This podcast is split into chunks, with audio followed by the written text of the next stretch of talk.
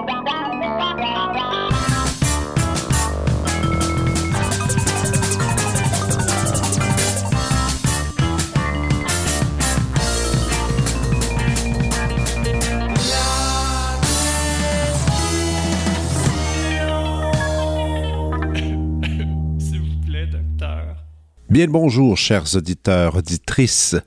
Bienvenue à la prescription avec votre petit docteur Fred Lambert. J'espère que vous vous portez bien parce que sans secret et sans honte, je dois avouer traverser des moments un peu essoufflants. Hein. C'est la fin de session universitaire, beaucoup de concerts pour les étudiants, une tonne de répétitions et de concerts pour moi-même. Je suis constamment en train de courir ces jours-ci, mais j'ai eu la chance de m'entretenir avec quelqu'un que j'aime beaucoup. Ça faisait trois ans qu'on s'était pas parlé. Il a une voix rassurante, paisible, tout, il a des propos extrêmement intéressants, touchants. Bref, cette conversation m'a redonné euh, de l'énergie et euh, je, suis, très fier de vous partager ce moment en espérant que vous allez avoir de l'énergie à votre tour. Mais tout d'abord, laissez-moi vous présenter ce cher pianiste Alexandre Tarot.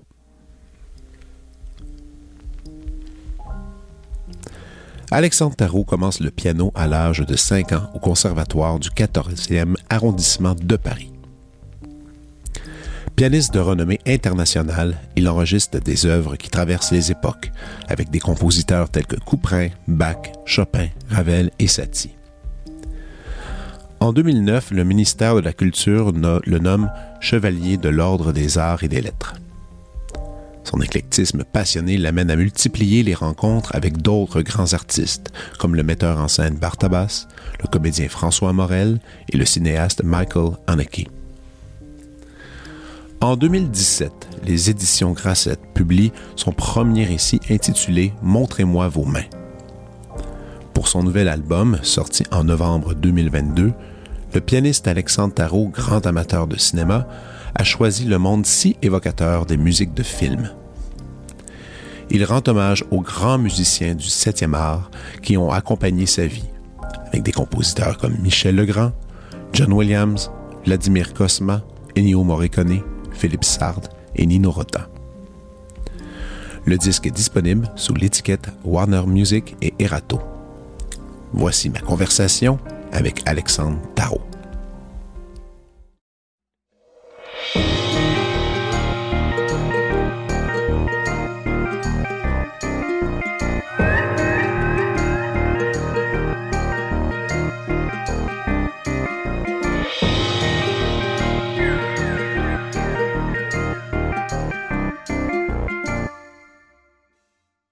Là, t'es où en ce moment?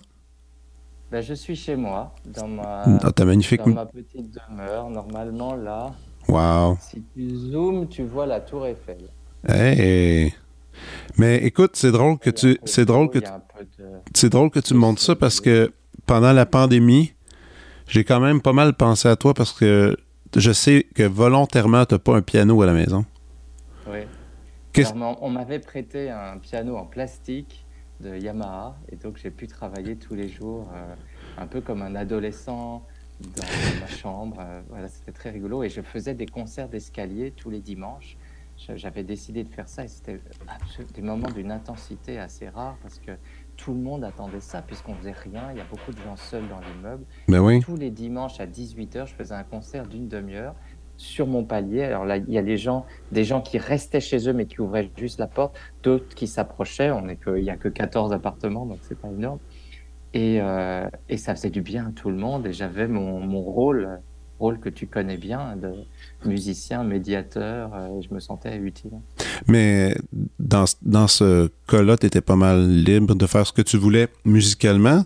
Est-ce que est-ce que c'était l'opportunité ou le temps de ben je, ne sais pas comment dire d'explorer des nouvelles choses ou tu es allé plus dans des zones de confort ou, des, ou du répertoire que tu affectionnais plus? Est-ce que ou c'était très libre? Ben, comme tout le monde, d'abord j'ai commencé à cuisiner alors que j'avais jamais cuisiné. Tu sais, il y a des gens qui, ont vraiment fait des choses opposées à, tous leurs désirs de tout le reste de leur vie. C'était assez incroyable. Des gens qui ne lisaient jamais, qui se sont mis à lire. Toi, c'était quoi Toi, la, cuisine, c'était le premier truc? Différents que tu as, fait? Des gâteaux. Des gâteaux. je suis très sucré. Beaucoup de gâteaux. Et puis, euh, j'ai composé, tu sais, en fait, tu sais pas, euh, mais quand j'étais enfant, je me destinais vraiment au métier de compositeur. C'est pas du tout pianiste que je voulais faire parce que j'étais paresseux. Et, euh, et en fait, mais ça, n'enregistre pas là, on n'est pas. Ah oui, c'est déjà parti là. Bon, bon, on va, non, non, on va faire les choses bien. Mais ce que je voulais dire, c'est que j'étais paresseux et je, ne voulais pas devenir pianiste. Ça me semblait trop, trop fatigant. Et je voulais vraiment être compositeur. Et là, par contre, j'ai remis à jour beaucoup de partitions que j'ai fait éditer. J'en ai même enregistré certaines. Enfin, ça a été quand même. Le Covid, la période de Covid, surtout le confinement, euh, a été pour beaucoup de personnes un, moment de basculement vers euh, une autre forme de, de vie. Mais dans ton cas, surtout, que tu faisais tellement de tournées, tu étais toujours en déplacement, de se, retrouver toujours à la même place, est-ce que toi, est-ce que ça t'a fait peur ou ça t'a fait un bien? Mais alors attends, c'est commencé ou c'est pas commencé? Oh oui, c'est commencé! Ah, mais oui, mais moi je savais pas. Il faudrait faire les choses bien. Ah non, mais tout, regarde, c'est une conversation. On se dit même pas bonjour. Ah oui, mais oui, bonjour, bonjour, bonjour, bonjour. Mais euh, on discute, non, mais euh, écoute, je suis vraiment curieux parce que es une. Quand on regarde toutes les, tous les concerts que tu fais dans une année, c'est. Je trouve ça épuisant, là, à, observer tous les trajets, le répertoire, tout ça. Et cette pause-là, t'étais combien de temps? Ben, tu fait des concerts, justement, comme tu disais, euh, à la maison ou proche, du moins. Mais combien de temps que tu es resté à Paris? Pendant cette COVID? Ben, presque deux ans et demi, parce que les concerts se sont. Enfin, j'ai fait quand même quelques quelques tournées. Je suis allé au Brésil en plein, dans la pire période euh, pendant deux semaines où j'étais dans mon hôtel. Je, ne sortais que pour aller à la salle de concert. C'était à Sao Paulo où euh, l'orchestre donne toujours quatre, euh, trois fois de suite le même concert. Donc j'ai fait trois fois le concerto en sol de Ravel. Mais la semaine précédente, un pianiste vivant en Angleterre n'avait pas pu partir de son pays. Donc je leur ai sauvé trois concert avec le deuxième concerto de Beethoven. Et au milieu, il y avait un récital. Donc j'ai donné sept concerts. J'allais toujours dans la même salle, avec le même chef, le même orchestre. Et euh, pendant deux semaines. Et je n'ai pas, je n'ai fait que manger dans ma chambre. Je n'achetais rien. Enfin, dès que c'était un fruit, je le lavais avec du savon. Enfin, je faisais euh, comme il fallait pour ne pas mourir. Euh, mais en dehors de cette tournée-là, j'ai très peu de souvenirs quelques concerts. C'est-à-dire qu'après le confinement, le premier confinement en France, mais qui correspond à peu près aux mêmes dates que chez vous, euh, le, les concerts ont repris, mais à dose homéopathique. Vraiment, c'était de mhm. temps en temps. Et puis ça s'annulait, puis ça repartait. On prenait presque plus de temps à gérer les annulations, les reports de dates qui ont été reportés parfois trois fois de suite, que d'aller donner un concert. Et ça, c'était fatigant. Alors que la période, la première période de confinement, pour moi, était une sorte de, de paradis sur Terre, euh, à bien des égards. Euh, il n'y aurait pas eu tous ces morts, j'aurais vraiment été l'homme le plus heureux du monde. À bien des égards, je dis ça parce que il faut savoir que Paris, là où j'habite, donc euh, proche de Bastille, est une ville extrêmement euh, difficile, hein, avec beaucoup de bruit, une sorte de pollution sonore et de pollution tout court trop de monde sur une petite surface, beaucoup de gens qui, qui, s'arrachent entre eux. Hein. Les gens sont d'une arrogance et d'une violence assez extrême. Et de plus en plus, maintenant que la circulation euh, est difficile à Paris depuis quelques années, ça, ça s'est amplifié, ce, mal-être général. Puis tout d'un coup, là, euh, j'ai mon, balcon qui donne sur euh, l'eau, sur ce petit canal. Bien, j'ai vu des papillons. Pour la première fois, je suis ici depuis 9 ans dans cet appartement, des papillons, et puis euh, des fleurs partout dans la rue, le silence total que vous avez dû, j'imagine, mhm. euh, découvrir aussi à Montréal, mais ici, à Paris, le silence total, il n'arrive jamais. Et beaucoup d'animaux, beaucoup d'oiseaux, des fleurs qui poussaient dans les rues, ça c'était quelque chose d'assez incroyable. Et ça s'est arrêté direct quand, quand les voitures sont revenues. Donc ce moment d'arrêt, j'avais j'avais regardé dans mon agenda et je m'étais aperçu que les deux années précédentes, je n'avais pas passé une semaine euh, d'affilée dans mon appartement. Et là, alors là, deux semaines, trois semaines, quatre semaines, un mois, deux mois, c'était absolument euh, exquis. Et ce rapport au temps qui, euh, chez nous, musiciens, est très perturbant parce que quand on est musicien classique, on, est régulé par nos barres de mesure, ce texte que l'on veut absolument suivre euh, au de seconde près, ces tempi euh, aussi. Tu parlais de nombre de concerts, et bien notre agenda qu'on remplit comme ça, sans fin. Et finalement, la vie passe très vite ça nous laisse peu de temps pour l'improvisation, pour le lâcher prise, pour la méditation, pour la rêverie, je disais. Je, disais, pardon, je, reviens à ce que je disais dans ma première, euh, sa première question. Enfant, j'étais paresseux, mais au fond, c'était une très bonne période parce que j'ai laissé place à la rêverie. Donc, j'ai accumulé des milliards d'heures de rêverie, certes d'enfants, mais toutes les rêveries sont enfantines, même à mon âge. Euh, et ça m'a permis aujourd'hui de pouvoir travailler beaucoup et d'avoir rechargé mes batteries en rêverie. Mais ça, c'est chouette, ça. C'est quand même quelque chose que tu avais. Que, que tu. Est-ce que c'est quelque chose que tu souhaitais depuis longtemps, justement, recharger, une réinspiration un peu d'une certaine façon? Parce que, je veux dire, quand on est sur la route, comme tu le dis, quand on est sur la route, le rêve, il n'est plus là. Je veux dire, c'est très fonctionnel. Tu dois opérer, tu dois, as tous ces concertos-là à livrer en peu de temps, peu, peu de répétitions en plus, on va le dire quand même, tout ça, le, le, milieu du, du concertiste, c'est quoi maintenant? Maintenant, c'est quoi? Hein? C'est une répétition, une, la générale concert, c'est pas mal ça en général? Avec orchestre, c'est une répétition, deux dans certains cas. Par exemple, avec l'excellent orchestre que vous avez à Québec, les Violons du Roi, on a deux répétitions, puis une générale. Au Japon aussi, il y a deux répétitions. Mais dans la majeure partie des cas, c'est une répétition avec orchestre et la générale, c'est vrai que c'est du bricolage. Euh, mais la partie du soliste, elle, elle est travaillée depuis des décennies. Et quand on donne un récital, donc seul, ce qui est, ça fait partie de, je sais pas, c'est 70% de mes concerts. Là, c'est un travail euh, assez énorme. Euh, et et donc, ce n'est pas du bricolage. Non, là, c'est pas, c'est pas du tout du bricolage, même, je dirais. C'est... Et là, quand tu as eu, oui, cette pandémie, la première tournée, c'était le Brésil, qui, qui s'est présenté à toi. En plein milieu, oui, c'était en plein janvier, milieu. donc ça doit être janvier 21. Et là, mais... après, on est reparti. Il y avait des, des, pardon. Non, vas-y, vas-y, oui, vous étiez reparti à, à, quoi? Il y avait des, des, pays ouverts, tu vois. Ça, en Europe, ça dépendait vraiment des pays. Je suis allé à, à Madrid, en Espagne. À un moment, c'était ouvert alors que tout le reste des théâtres du reste de l'Europe était totalement fermé. J'ai un souvenir aussi d'un concert à la Scala de Milan avec Sabine Devielle, la soprano, où on a joué devant une salle vide. Vraiment? Euh, ah, oui. La Scala de Milan, arrivé sur scène, il n'y avait que mon agent italien qui était installé dans la loge principale, au, deuxième balcon face à nous. Personne d'autre, mais en direct. Euh, c'était un concert télévisé.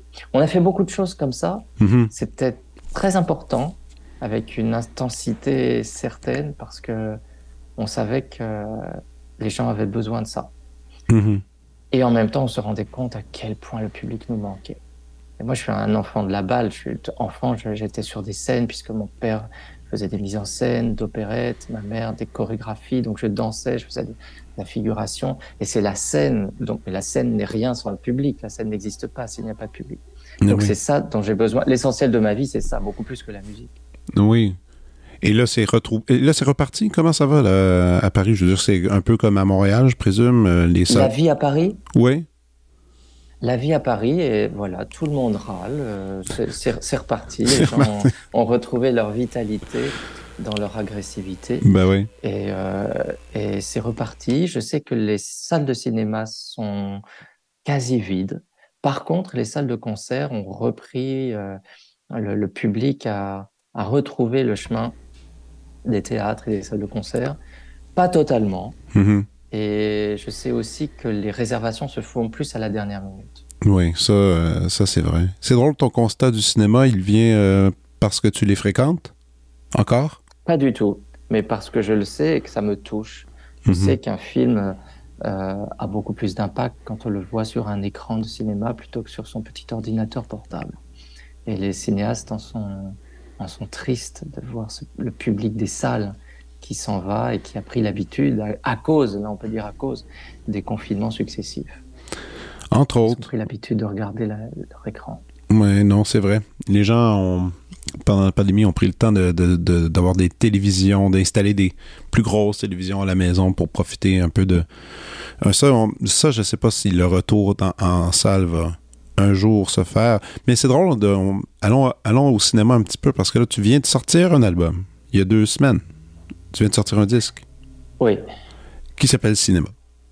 Qui s'appelle Cinéma, qui est un hommage euh, euh, plus aux musiciens de cinéma qu'au cinéma en lui-même, qu'il n'y a pas besoin de mon hommage, mais les musiciens de cinéma que sont Philippe Sard, euh, Vladimir Cosma, Philippe Rombi, Michel Legrand en France, en Italie Ennio Morricone, Nino Rota, aux États-Unis euh, John Williams.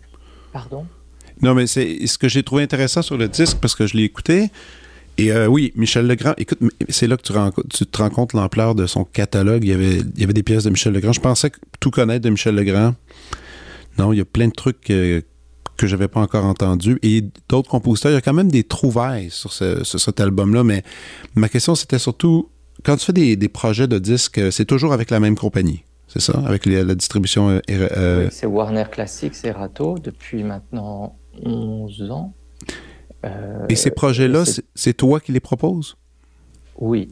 C'est moi qui les propose. J'ai la chance d'avoir une, maison de disques qui me fait confiance. Mm C'est pas toujours évident parce que j'ai des programmes qui ne sont pas toujours vendeurs.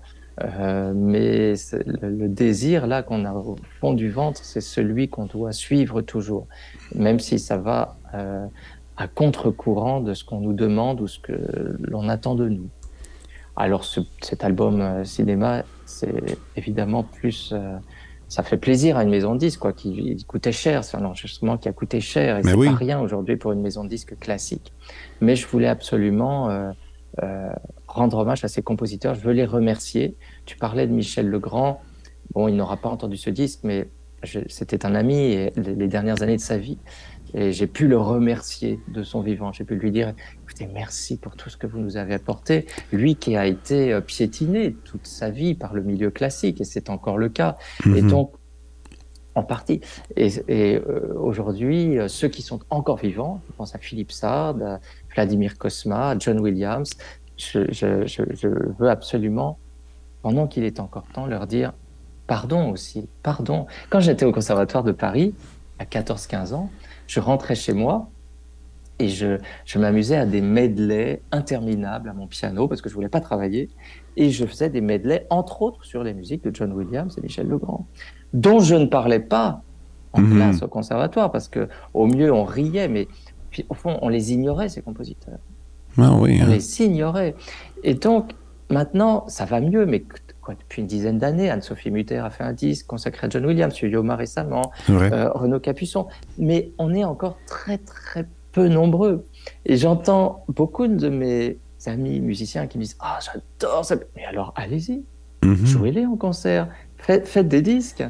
Euh, donc, ce disque-là, cet album, il est là aussi mhm. pour euh, créer du désir chez les autres, les autres musiciens, les autres euh, interprètes pour qu'à leur tour, ils s'emparent de ce répertoire qui est extrêmement large.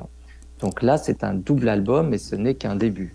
Ce n'est qu'un début. Ah, je suis content d'entendre ça. Et c'est vrai que si on parle d'un retour en salle, par contre, à Montréal, on vit ça. Je présume qu'en en France aussi, a un peu partout dans le monde l'immense popularité d'aller voir un film avec, euh, avec l'orchestre qui qui est là et qui joue de la musique en direct sur le film. C'est d'une Écoute, c'est hallucinant. C'est des salles pleines à Montréal. Les billets partent vite et c'est des billets assez chers, mais les gens veulent sentir cette espèce de vibration réelle. Justement, aller voir Star Wars avec l'orchestre symphonique plein qui fait le thème. Les gens sont. C'est comme si c'était un spectacle de rock à la fin. Les gens hurlent euh, de joie d'entendre ça. Donc, il y, a, quelque chose de beau là-dedans. Il y a quelque chose de. Aujourd'hui, on a les technologies qui nous permettent justement de pouvoir faire ce genre d'expérience. Et je trouve ça, euh, je trouve ça cool. Et pour, euh, mais ça me rappelle un peu, un peu le même, le même truc dans le temps du cinéma muet avec le pianiste euh, qui était, qui était présent et qui improvisait là, tu sais. Est-ce que tu as déjà fait ça? Est-ce que tu as déjà essayé ça? Étant jeune, j'ai énormément accompagné de films muets, notamment au musée d'Orsay et dans certains, peut-être à l'époque un circuit assez fermé, dans certains festivals de, de cinéma des années 20. Et c'était une grande école, un peu comme un acteur qui joue qui fait ses premières armes dans des petits cabarets, tu vois, avec des gens qui sont à, à 30 cm de ses pieds. Et je, je, jouais dans ces, dans ces petits lieux. Ce qui m'intéressait, c'était d'être dans le noir. Moi qui, qui allais vers une carrière de, de musicien qui est au centre de la scène en pleine lumière, travailler avec des acteurs fantômes que sont les, les acteurs du cinéma muet, euh, c'est aller vers eux. Donc c'est une leçon de musique de chambre, les entourer, ne surtout pas en rajouter, mais les, ajouter de la nuance, euh, ajouter de la subtilité, oui, mais pas, pas aller trop dans leur sens. Donc je rendais tel ou tel personnage plus ou moins sympathique. Ça, c'était très agréable. La musique pouvait faire rire, voire pleurer dans la salle, et je restais dans le noir. Donc c'était un travail de transparence et en même temps de d'honnêteté, d'essayer d'être le plus en phase avec le réalisateur, avec l'action et avec les personnages. Ça m'a appris beaucoup. Oui, mais c'est certain. Puis c'est drôle que tu, que, tu, que tu abordes ça un peu comme, comme tu dis, comme la musique de chambre, mais avec du muet dans lequel l'impact émotif, émotionnel de, de, de ce que tu improvises, du moins de ce que tu joues, a un gros impact. Euh, donc, pour revenir un peu au cinéma, donc ce disque est sorti, et je pense même qu'il va très bien, parce que je l'ai vu, je l'ai vu circuler euh, beaucoup euh, sur, euh, sur, un paquet de, plateformes. Et, évidemment, ça m'a amené à repenser quand tu avais tourné pour le film, justement, Amour, de Anaki, de Michael Anaki. Est-ce que tu as d'autres idées? Est-ce que tu aimerais encore faire des projets un peu comme ça, qui sont qui, qui te demandent encore ton talent, évidemment, de pianiste, mais mais dans lequel tu peux justement juxtaposer justement cinéma ou, euh, ou même danse ou des trucs comme ça. Est-ce qu'il y a des trucs multidisciplinaires qui t'intéressent ces temps-ci ou tu es plus concentré Ben, sur le piano? euh? C'est la même chose. hein. Simplement, quand on travaille avec un, un autre artiste qui a une autre manière de s'exprimer, hein, une autre technique, un autre langage, tout simplement, une autre manière d'occuper la scène, Oui. ben, c'est, euh, j'ai envie de dire qu'on joue mieux Mozart après. hein. C'est, c'est, euh, euh, et c'est pour ça que tout au long de ma vie, mais de manière trop rare à mon, à mon sens, j'ai, euh, participé à des spectacles avec des, des acteurs, des chanteurs, cavaliers, euh, tout ce qu'on veut. Euh, là, je prépare une tournée avec Benjamin Millepied, le, le danseur et chorégraphe, où on va être tous les deux sur scène. Et on, on le crée aux Nuits de Fourvière à Lyon au mois de euh, juin. Et ensuite, on fait un mois de tournée et on le reprendra aux États-Unis au mois euh, la saison prochaine. OK. Et Benjamin Millepied est à l'âge où euh, un danseur s'apprête à quitter la scène. Donc ce sera probablement la dernière fois qu'on le verra sur scène, euh, d'autant qu'il a dédié toutes ces dernières années à, à la chorégraphie. Et c'est aussi un moment pour moi, même si j'ai quelques années de plus Benjamin, un moment de basculement, puisque j'ai passé la cinquantaine et que euh, chez tout homme, comme chez toute femme aussi, c'est un, moment assez particulier dans la vie. C'est aussi le moment de se dire, mais qu'est-ce qui me reste Euh, Quel disque je vais enregistrer Euh, Quelle pièce je vais jouer en concert Maintenant, le temps se rétrécit, alors on va à l'essentiel. Et puis, ce qui est intéressant dans ce projet, c'est que Benjamin voulait être pianiste quand il était enfant et adolescent. Moi, je voulais être danseur, je faisais de la danse classique. Et comment chacun, euh, voilà, a, croisé ses chemins, comment euh, euh, un pianiste comme Benjamin Millepied a pu occuper tout entièrement la scène, le plateau, et s'échapper du clavier, et comment un pianiste qui aurait voulu être danseur, mais de toute façon, j'aurais pas pu l'être parce que j'étais pas assez doué, a vécu sa vie de danseur, mais sur un clavier qui est, euh, qui est aussi large, sinon plus, qu'un immense plateau d'opéra. Euh, le clavier, c'est tout un monde. Et, euh, et voilà, donc nos, nos deux, nos deux parcours peuvent dialoguer. Hmm. Alors voilà une, une, un travail, une rencontre artistique très intéressante. Et qu'est-ce que quel sera le répertoire pour l'occasion? Ça doit ça, ça dure On quoi? ne ça sait dé- pas encore complètement. OK. Je vais jouer du Rameau parce qu'on s'est connus sur, sur mon disque Rameau, donc il y a 20 ans maintenant. Et puis on- je vais jouer la dernière sonate de Beethoven et au milieu Wow. probablement des choses de Bach. Il va y avoir des passages sur le silence aussi. Et il- puisqu'il joue du piano, moi je lui ai dit écoute, viens jouer à quatre mains avec moi.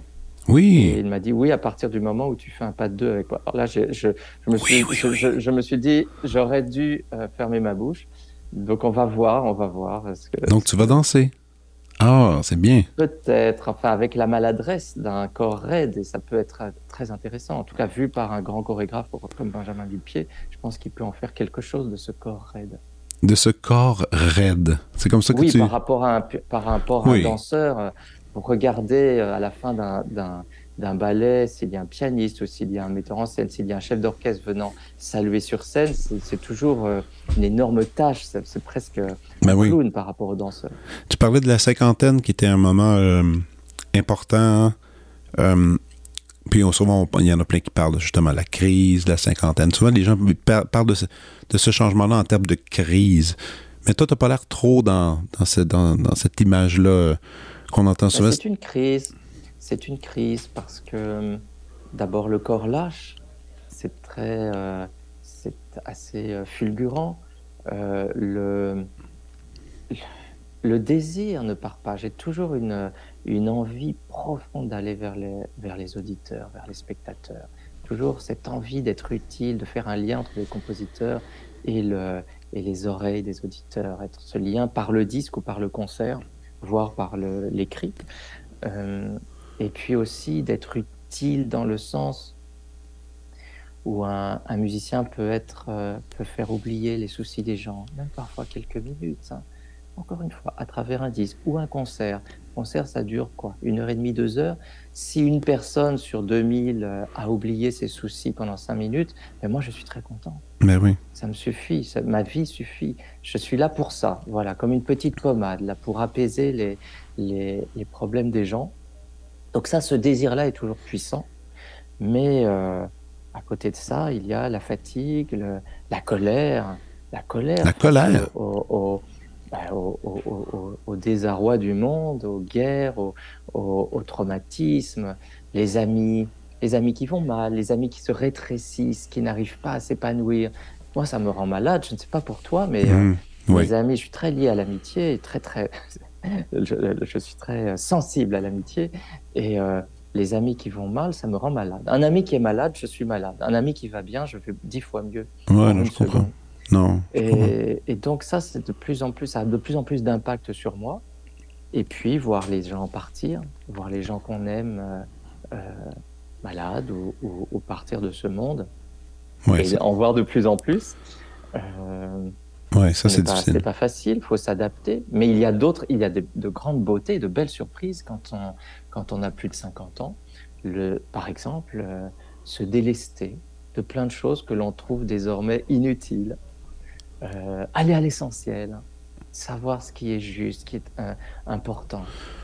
Mais ça, j'aime ça, ton truc les amis, les truc... yeux dans les yeux. Oui, c'est ça. Puis l'essentiel, ça, j'aime, j'aime bien ça. Est-ce que tu disais maintenant que le temps se tout ça se rétrécit, ben tu dois décider un peu les, prochains enregistrements, qu'est-ce que tu veux faire? Donc, est-ce que, est-ce que tu t'es fait une espèce de liste, justement, de que je dois, ah, je dois absolument explorer tel compositeur, telle compositrice, ou, ou, ou c'est, un peu encore imprécis ou... C'est en même temps très précis, en même temps imprécis, imprécis parce que la, vie amène son lot de surprises et que de toute manière, on ne fait jamais exactement ce que l'on a décidé de faire quelques années auparavant précis parce que en termes de liste, cette liste, elle a commencé à 13-14 ans, où je me voyais plutôt pianiste de studio, pianiste de disque, plutôt que pianiste de concert, puisqu'encore une fois, j'étais paresseux. Mais pianiste de disque, j'adorais, à l'époque, c'était des 33 tours, et donc je préparais déjà à 14 ans, je faisais des dessins, des fausses pochettes de disques avec les programmes. Donc cette liste, elle a bougé évidemment mais depuis, mais ma discographie puise quand même euh, son inspiration, sa base dans mon adolescence. Et puis voilà, et puis on a de nouveaux désirs, mais tout ça, ça se, ça se, ça se peaufine avec le temps. Mais les disques que j'enregistre et le répertoire que je joue en concert, c'est ce, il est, euh, comment dire, il est maturé dans la tête depuis, euh, depuis ah des années. Je pose cette question-là souvent à des gens et je suis curieux. Et peut-être que tu vas pas aimer ma question, mais c'est pas grave. La, ta discographie, en ce moment, au, terme où est-ce qu'elle est rendue, est-ce qu'il y, a un, est-ce qu'il y a un disque parmi tout, tout le tas que tu te dis, si, si on avait à, se souvenir de moi un jour quand je serai, euh, que j'aurais basculé dans un autre monde, je voudrais que ce soit ce disque-là que les gens écoutent, pour vraiment entendre l'essentiel Ou entendre justement ma personnalité? Est-ce que tu en as un? Alors, non, c'est-à-dire que je ne fais pas des disques pour la postérité. Non, non, non, non, non, non, non, non, de moi. Donc je me pose pas la question en ces termes. Euh, c'est juste, je suis un passeur. Donc qu'on se souvienne ou pas de moi, de mon nom, ça, ça, ça, m'est égal. Euh, par contre, les disques, ils appartiennent au public et le public en fait ce qu'il veut. Mhm. Il le jette à la poubelle ou il l'écoute, il traverse les siècles ou il ne traverse pas plus d'une semaine. Par contre, euh, quand, quand, mon, un triple album avec des extraits de tous mes disques est sorti il y a deux ans, j'ai proposé à mon label de faire le, choix moi-même. Donc j'ai réécouté tous mes disques, puisque j'avais le droit aussi de mettre quelques disques d'autres labels. J'ai écouté pour la première fois de ma vie, et certainement la dernière, j'ai écouté tous mes disques, j'avais le temps, c'était pendant le confinement, du premier, bien maladroit, parce qu'un disque c'est toujours, premier disque d'un artiste c'est toujours maladroit, jusqu'au dernier. Et donc, je les ai écoutés pour la première fois avec bienveillance, comme un grand frère écoute son petit frère. Et puis, euh, alors, s'il y avait un disque, ce serait justement celui d'après, c'est-à-dire le, le, Schubert, qui est sorti l'année dernière, que je trouve peut-être le plus abouti, mais c'est très difficile d'avoir mhm. un, un, avis sur ses, propres, sur ses propres disques. Un disque, c'est l'histoire de quelques jours c'est l'instantané, une photo instantanée comme ça de quelques jours de notre vie. Et puis après, dès qu'on sort, et tu sais très bien ce, mhm. que je dis là, puisque tu es interprète toi-même, dès qu'on sort d'un studio, ben, on, a, on est déjà quelqu'un d'autre et on va interpréter d'une autre manière la musique qu'on vient d'enregistrer. Donc je n'ai pas. Donc je dirais le Schubert. Et peut-être un deuxième, il doit avoir 6 ou 7 ans, qui s'appelait Autographe, qui était un disque de bis. Et un disque de bis, ça revient un peu à la mode de faire des disques de bis. Mais bah surtout dans les années 60 et 70, tous les pianistes faisaient un disque de bis à un moment dans leur carrière. Et ce disque-là, ce disque autographe, c'était leur rendre hommage, rendre hommage à cet exercice. Pas si simple que ça, parce qu'il faut arriver avec plein de compositeurs différents à trouver un axe, une, une direction d'écoute, une, architecture. Et puis, euh, je pense qu'un disque de bis, c'est un autoportrait.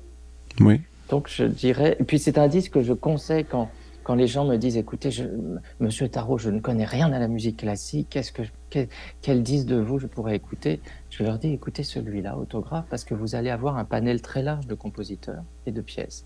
Puis vous allez peut-être picorer là-dedans et aller vers ces compositeurs. Ok.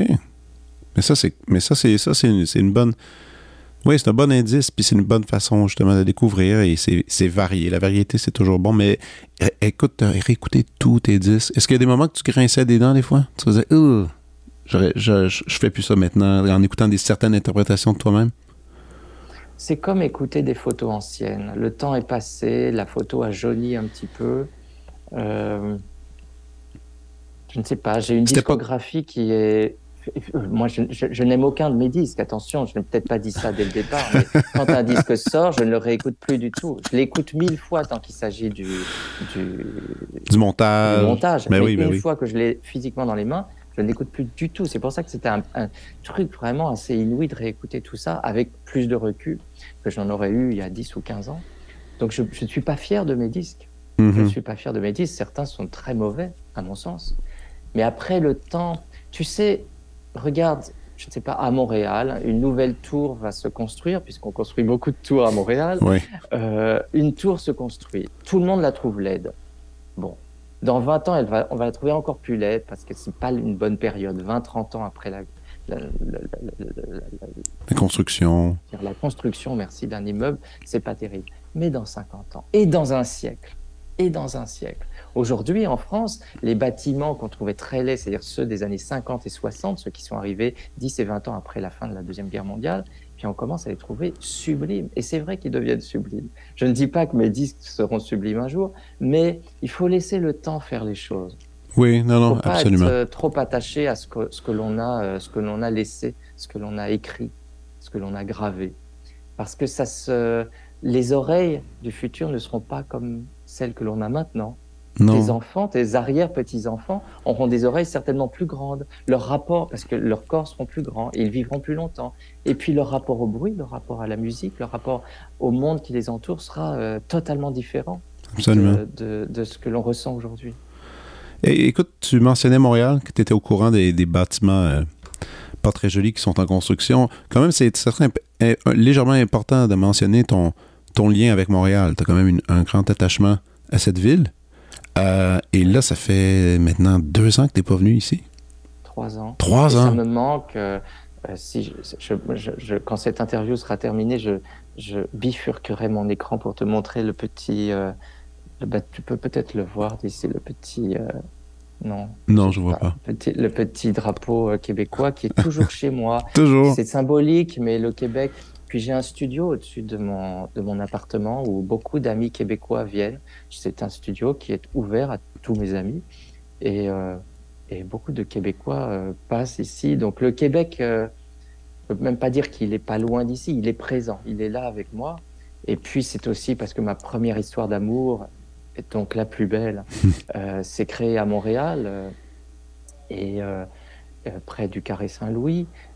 Parce que j'étais au Québec à 17 ans et que ça a été pour moi une source de bonheur inouï, qu'à chaque fois que je retourne au Québec, dès que je pose le pied sur le tarmac de l'aéroport, je, ressens quelque chose qu'il est très difficile d'exprimer avec des mots.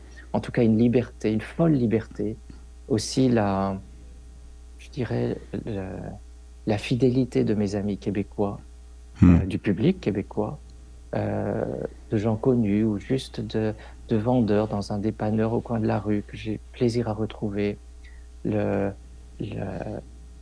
À l'opposé de ce que je vis à Paris, une, une proximité simple avec les gens, une, possibilité de parler avec euh, beaucoup de franchise et d'honnêteté.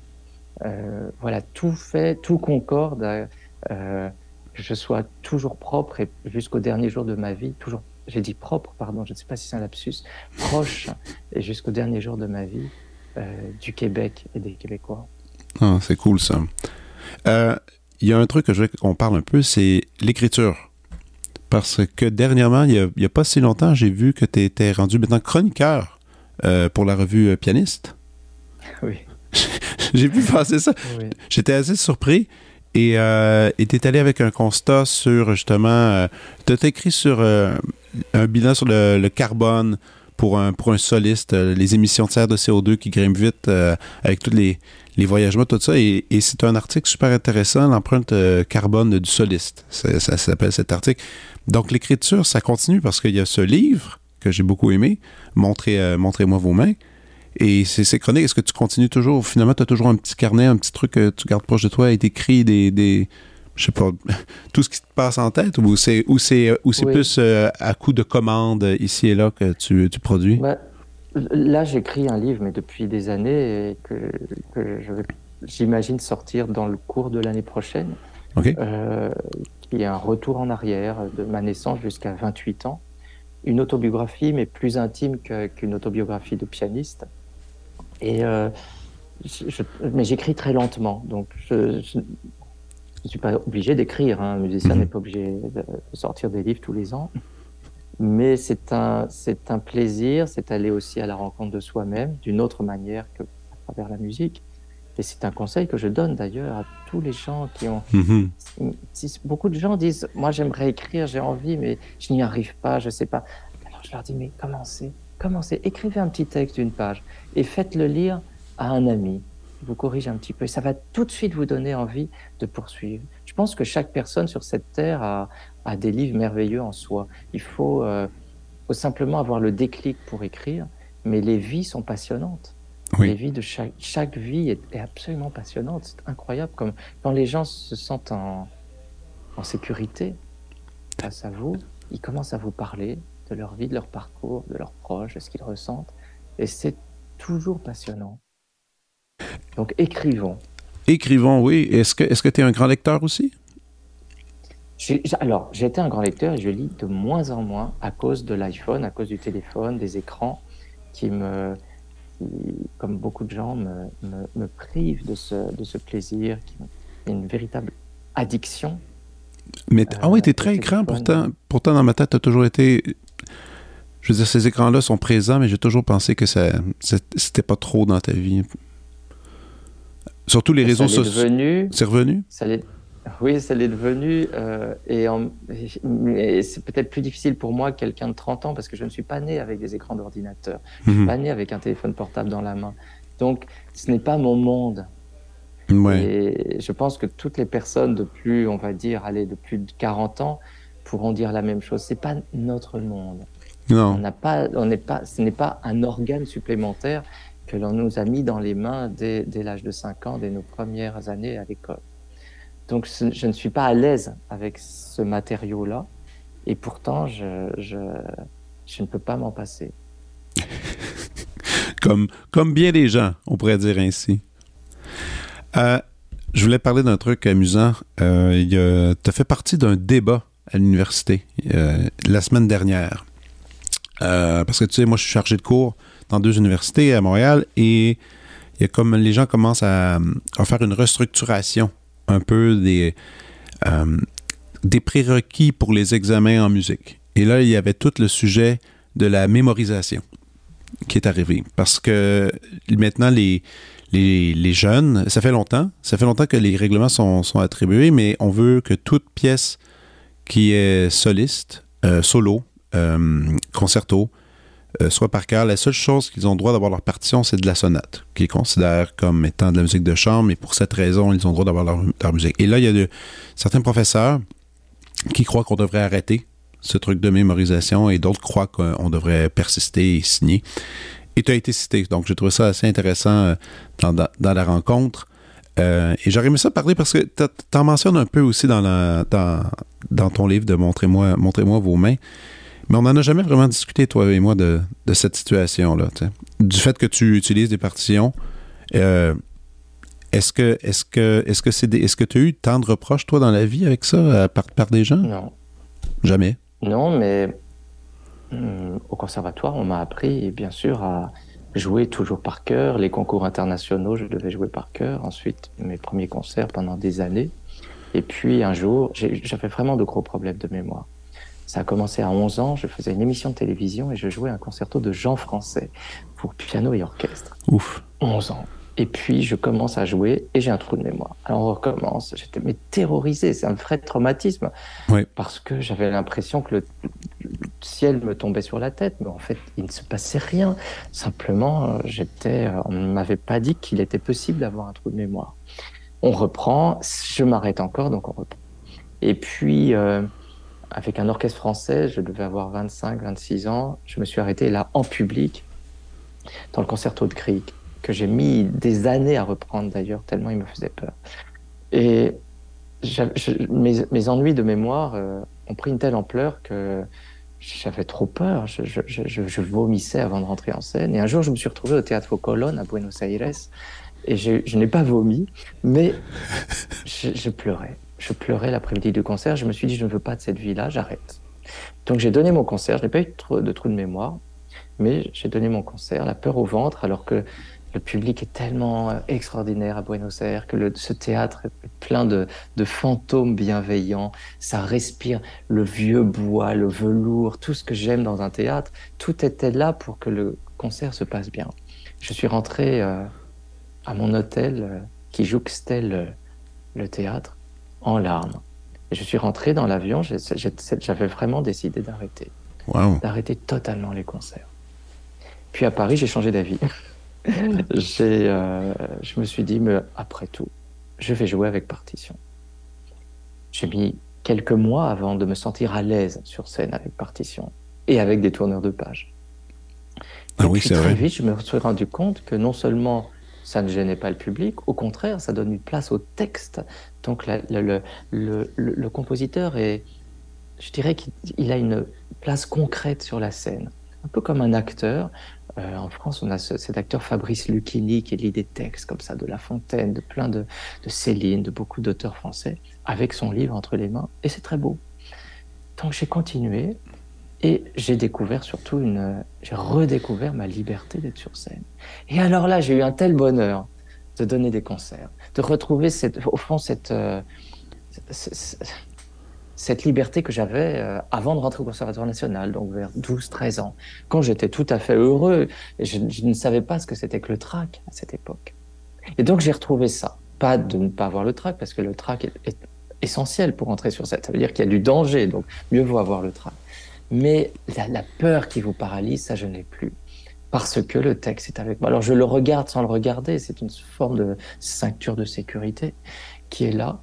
Et depuis d'ailleurs, parce qu'à l'époque, donc c'était maintenant il y a, je sais pas, 26 ans, quelque chose comme ça, euh, à l'époque ça ne se faisait pas, c'était mal vu, mais je n'en avais rien à faire. De toute façon, je n'avais pas le choix. Et puis beaucoup de pianistes ont emboîté le pas.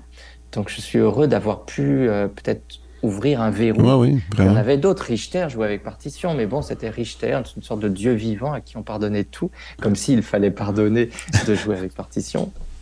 Et j'ai continué. Aujourd'hui, je vois beaucoup de pianistes qui jouent avec partition, pas des moindres. Je pense à Pogorelic, Nicolas Angelic, dans toutes les dernières années de sa vie, joue avec partition, et bien d'autres.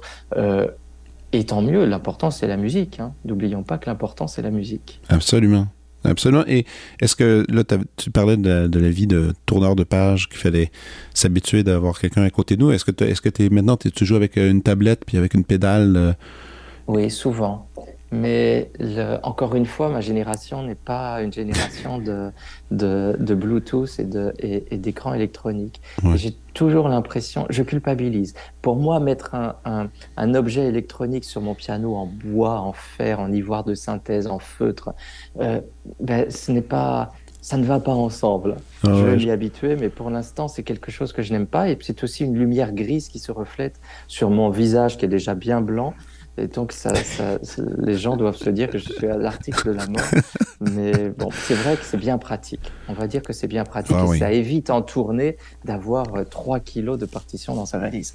Ah oui, ou de froisser euh, justement ces partitions-là qui souvent nous est cher. Nous, toi, nous, avec euh, la pandémie, on, on s'est lancé avec le Quatuor à cordes. On a les quatre, une pédale, quatre pédales, quatre écrans. Et là, c'est ça a transformé notre vie parce qu'on faisait toujours des montages. Souvent, on se fait donner des, des, partitions complètes avec les quatre lignes. il fallait faire des montages au ciseau, tout ça, puis ça donnait des résultats. Euh, honnêtement, je n'ai jamais été très doué. Ah je ne suis pas doué en bricolage. Alors euh, là, maintenant, c'est. Alors vous, quand vous jouez, vous êtes face au public. Donc le public ne voit pas, sauf s'il y a des personnes derrière la scène, ne voit, voit pas votre écran. Alors que nous, on est de profil et donc il y a la moitié de la salle qui a les yeux sur cet écran. Et, Lumineux. je trouve que c'est presque mettre une télévision sur scène. Et c'est quelque chose qui m'est désagréable pour l'instant, mais je pense aussi, donc, je vais changer, mais les écrans vont changer aussi. Je suis persuadé que sont à l'étude en ce moment beaucoup d'écrans nouveaux euh, qui ne reflètent pas de lumière, un peu comme les tablettes sur lesquelles on écrit. Et euh, peut-être double écran. Il existe d'ailleurs un double écran japonais que j'ai acheté. Un double écran, euh, ok. oui, comme, comme un livre. Comme un livre, ok, wow. Mais ça ne marche pas encore, c'est pas assez rapide. La, la, la, la, pédale ne permet pas de, de, faire changer la page aussi vite que, que sur un iPad. Mais non, je comprends. Euh, est-ce que est-ce que tu reprends la route bientôt? Est-ce que est-ce qu'il y a des projets de tournée qui sont annoncés? Oui, ben écoute, là j'étais à, Bourgoin-Jallieu, qui est une charmante ville près de Lyon, où j'ai joué hier. Et puis je pars à Bordeaux après-demain. Mercredi, je joue au Théâtre des Champs-Élysées, qui est un, théâtre pour les, les gens qui nous écoutent et qui ont visité Paris. Peut-être ils le connaissent. Probablement le plus beau théâtre de Paris. Enfin, c'est difficile de dire ça parce que je suis très attaché à l'Opéra de Paris, ah mais qui n'est pas une salle de concert. Alors que le, ce qui est vraiment fascinant avec l'Orchestre des Champs-Élysées, d'abord c'est son histoire, mais c'est aussi un théâtre qui est en même temps une salle de concert, qui sonne très bien pour le concert, mais qui donne de l'opéra. Il y a des ballets qui sont programmés dans ce théâtre.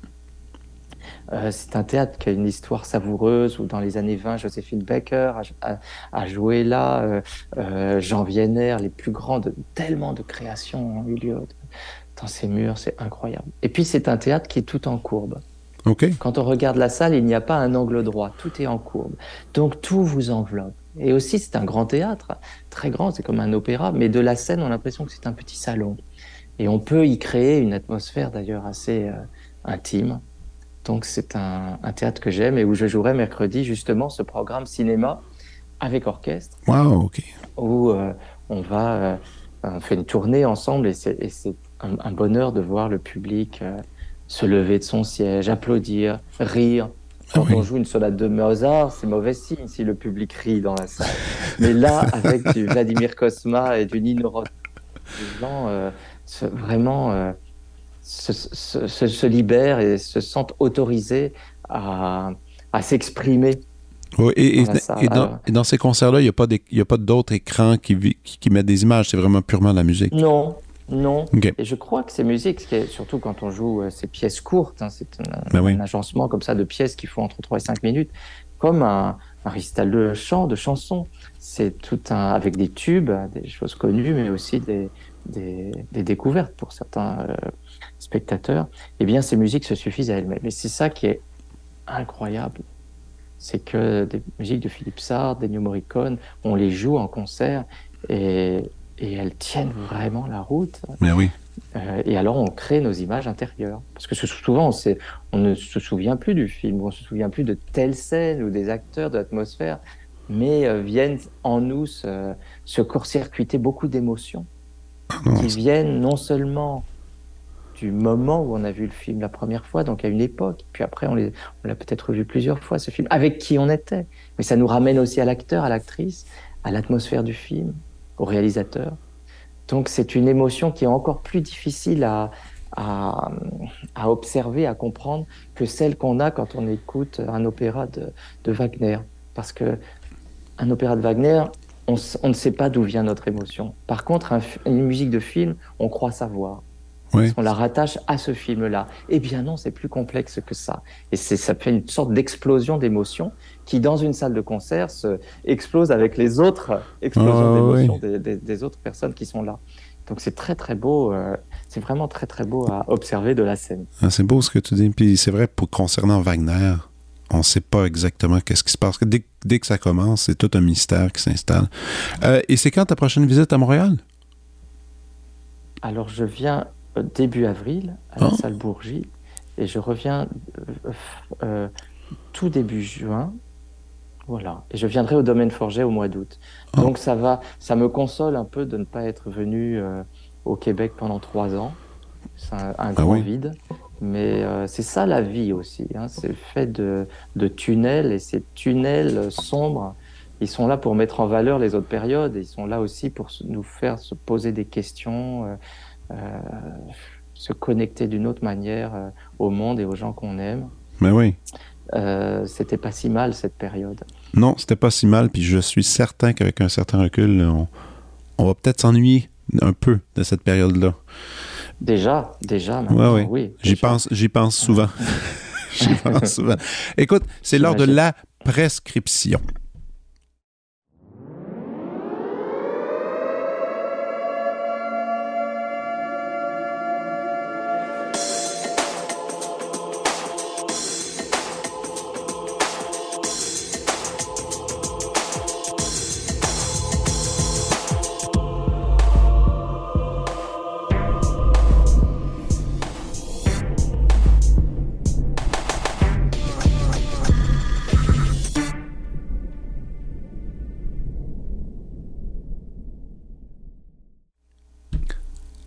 Alors, cher Alexandre, c'est l'heure de tes suggestions que je t'avais demandé une petite courte liste de trucs que tu. Euh, est-ce que, est que ça peut être des choses qui sont sorties il y a longtemps Ah oui, oui, ah oui. on a le droit d'aller dans toutes les directions. J'ai fait une petite pile, comme une pile de Noël. Waouh Si c'est une prescription, la première, c'est celle-ci, Ok. qui est la nouvelle intégrale Barbara. Euh, wow, c'est un, un, joli coffret, ça. 29 compacts disques. Wow. Euh, avec des inédits, parce qu'on trouve toujours des inédits. Je pense que dans 50 ans, on trouvera encore des inédits de Barbara, de Brel ou de Léo Ferré. Euh, et c'est une très très belle réalisation. Il y a aussi un, un, un, volume, un, un CD très intéressant avec des raretés, des choses qui avaient été enregistrées pendant certains de ses concerts au Châtelet ou à Mogador. Euh, je suis un véritable fan, fan malade de Barbara. Mais ben oui. Pour moi, toujours maintenant, euh, une leçon de vie et une leçon d'artiste. Euh, elle a, comment dire, elle a, en, en, deux phrases, c'est une artiste d'abord qui a parlé de sa vie, uniquement de ce qu'elle a ressenti et de ce qu'elle a vécu. Dans mhm. tout son répertoire, c'est quand même quelque chose d'unique. Toutes ses chansons, les chansons qu'elle a écrites elle-même, c'est sur sa vie. Et puis, c'est une femme qui a euh, traversé les pires choses, qui a subi l'inceste, la Deuxième Guerre mondiale, elle était juive, donc elle a dû se cacher. Euh, c'est une enfance extrêmement dure et elle a pu euh, survivre s'extraire de cette euh, vie atroce grâce au public, grâce à la chanson, grâce à la scène, à l'écriture, mais surtout grâce à nous, son public. Elle est passée souvent à Montréal d'ailleurs. Oui. Et, et donc c'est une, une, une, chanteuse, une artiste euh, qui m'inspire toujours. Elle est morte il y a exactement 25 ans, c'était le 24 novembre 1997, donc il y a deux jours exactement, c'est 25 ans. Elle est toujours, elle manque beaucoup je crois qu'elle a encore euh, beaucoup à dire. Je vois des jeunes, euh, des adolescents qui sont fous de Barbara, comme quoi elle est encore là pour accompagner. Je disais tout à l'heure qu'un artiste est là pour, euh, comme une petite pommade, ben, elle est là aussi, encore maintenant, à travers son, son départ, mais elle est, elle est encore là tu sais, peut-être qu'elle était médium, c'est-à-dire qu'elle prenait la main de quelqu'un et elle lui disait, fallait surtout pas mentir à Barbara. Elle savait tout de tout le monde. Eh bien, j'ai l'impression qu'elle est toujours médium à travers la mort, qu'elle est toujours là pour nous parler, pour nous comprendre et pour nous montrer la voie. C'est drôle Donc ça, c'est vraiment une artiste à suivre. Je dis ça comme si c'était une débutante. Mais c'est drôle que tu dises le truc de médium. Moi, j'ai entendu toutes sortes d'histoires concernant elle. Et euh, c'est une espèce de une espèce de pouvoir un peu ésotérique euh, sur les gens qui, qui, travaillaient de proche avec elle et qui, qui, qui encore aujourd'hui disent qu'elle est présente et tout ça. C'est fou, là. C'est, une espèce elle de est mythe. Très présente, elle est très, très présente. Ouais. Et ce soir, d'ailleurs, je vais, après euh, notre interview, je vais pas très loin de chez moi, sur l'île Saint-Louis, à la réunion annuelle de l'association Barbara, Barbara Perlin-Pimpin, dont je fais partie, où je vais retrouver ses proches, sa famille, sa costumière, ses musiciens, les gens qui sont là, sont une sorte de premier cercle euh, dont je ne fais pas vraiment partie parce que je ne l'ai pas connue, Barbara. Même si je la voyais à la fin de ses concerts, elle m'a offert une rose un jour que j'ai gardée pendant des années. C'est un peu ridicule, mais euh, mais je fais tout de même partie de cette association sans l'avoir euh, connue personnellement. Cool. Et, euh, et ça me fait très plaisir de revoir ces gens, de les, de les interviewer à mon tour, tu vois. C'est Bah moi ouais. qui vais devenir ce soir intervieweur, de leur poser de manière insatiable des questions sur sa vie, sur ce qu'elle disait, comment elle vivait. Et, euh, et voilà, c'est un travail sans fin. Alors Bah ça, c'est mon premier, Cool. mon ma première suggestion. Parfait. La deuxième, c'est ça. OK. C'est un livre euh, Back. sur les suites de Bach par Jean-Guyen Queyras, qui est pour moi le, le plus grand violoncelliste français de notre temps et l'un des plus grands au monde. C'est, euh, euh, ça s'appelle Bach, les suites en partage, conversation avec Emmanuel Rebel. C'est aux éditions Première Loge, qui fait un très très beau travail euh, euh, de, de, de livre de musiciens. Et euh, Jean-Guyen Queyras, qui s'apprête à enregistrer pour la deuxième fois les, les suites de Bach, c'est vraiment un interprète de Bach inouï et Mm. euh, avec un style très affiné et en même temps une hauteur de vue qu'on a rarement aujourd'hui.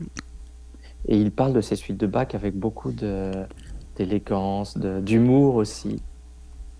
Et voilà, c'est un livre que je recommande aux gens parce que on croit souvent qu'un livre euh, sous forme d'interview est rébarbatif. Ouais. Pas celui-là. On croit souvent que le livre d'un musicien est ennuyeux. Pas celui-là. On pense souvent que un livre sur une seule œuvre peut être, euh, enfin, au bout de deux chapitres, euh, il peut tourner en rond. Pas celui-là. OK. Euh, c'est extra- extraordinaire comme on peut vivre toute une vie avec une seule œuvre.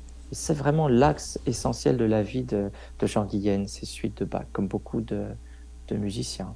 Mhm. Euh, donc c'est un livre que je vous recommande aussi. Excellent. Wow. OK. Et ça, ça fait pas longtemps que c'est sorti, hein? C'est sorti la semaine dernière Ah, en ok. France, donc je pense qu'il doit être disponible Oui, oui, déjà, oui. euh, au Québec. Belle nouveauté. Alors le troisième, euh, la troisième, euh, c'est un enregistrement oui. qui m'est venu en tête. Là, c'est celui-ci. Voilà. OK. Maxime Bernard est un pianiste, un excellent musicien, un pianiste québécois que tu dois connaître, Oui. j'imagine, Absolument. et qui, qui a mis des années à faire ce disque, un hommage à Horowitz. Alors, cet hommage à Horowitz reprend euh, le, le, le programme exact d'Horowitz quand il est retourné dans les années 80 à Moscou. C'était un moment absolument euh, fou pour le public moscovite de voir Horowitz qui n'avait pas mis les pieds dans sa terre natale euh, pendant très très longtemps. Et, euh, donc Maxime Bernard a voulu rendre hommage à ce, à ce moment-là, ce moment précis. Je trouve ça très original, en même temps très ambitieux, parce que reprendre le, programme d'un d'un des plus grands pianistes de l'histoire un grand virtuose qui avait une manière unique de jouer, eh bien, il faut le faire. Et il le fait de, manière magistrale. Je trouve que c'est un pianiste qui a un son très chaleureux, un style assez incroyable, comme un pianiste des années 60. Ouais, c'est pas pour rien qu'il a étudié avec Presley.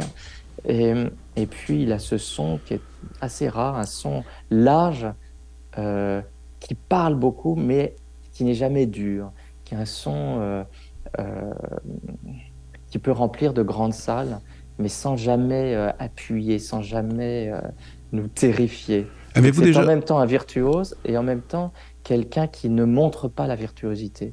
Wow. Est-ce que vous vous, vous connaissez les deux? Oui, on se connaît bien et, et bah, moi je suis l'ambassadeur des musiciens au euh, à Paris. Hein. Je, n'arrête pas de parler du Québec et donc évidemment de la culture québécoise et de celle que je connais le mieux, c'est-à-dire les musiciens, les interprètes classiques d'aujourd'hui, oui. euh, qui sont assez nombreux. Euh, et, s'ils ont besoin de moi, mais ils n'ont pas forcément besoin de moi évidemment, et s'ils ont besoin de moi pour un logement par exemple, ou pour, pour que je les mette en contact avec avec des gens C'est pas le milieu de la musique à ah qui est un, milieu pas facile à aborder. Eh bien, euh, dès que je le peux, si je le peux, je, je, je réponds présent. Ouais, ouais, c'est très apprécié, vraiment. Écoute, c'est trois magnifiques suggestions. Vraiment, merci. T'en avais une quatrième ou pas?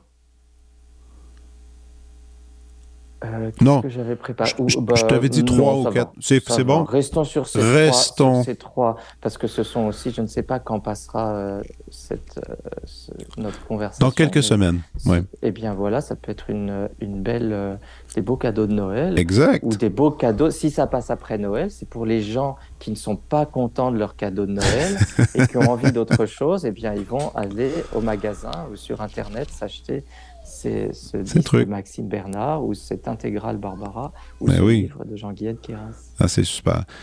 Alexandre, merci. C'était tellement le fun de te voir. Ça fait longtemps, j'en reviens pas. moi aussi. On avait, on avait plein de choses à se raconter. Alors, euh, euh, et, évidemment, quand tu viens faire un tour à Montréal, tu me fais signe. D'accord. Eh bien, merci. Merci. On va peut-être parler de toi. Euh, ah, peut-être. le micro coupé, j'aimerais ah, bien oui, mais tes nouvelles. En fait, je m'apprête à couper tout ça et on va jaser. Alors coupons et là on va on va dire des choses inouïes, secrètes, je ne sais pas. J'ai hâte que tu me racontes des choses incroyables. Alors c'est là que le micro le micro reste ouvert. Ah les, grands journalistes font ça, ils laissent leur micro voir leur caméra ouverte et c'est là qu'on fait le buzz comme on dit. On va dire mais euh, étant un peu gêné, je vais couper sur le champ. Au revoir chers auditeurs. Au revoir, chers auditeurs québécois. Pas seulement du Québec. Non, de partout, de partout. De partout dans le monde. Vous venez d'écouter La prescription avec Dr. Fred Lambert. À l'animation, Frédéric Lambert. Réalisation, montage, recherche et bon conseil, Olivier Chamberlain. Au logo, Joël Vaudreuil. La musique, le groupe Crab. Jérôme Minière, Philippe B., Ben Chimie, Guillaume Beaulieu et Vincent Vertefeuille. Merci d'avoir été à l'écoute et à bientôt.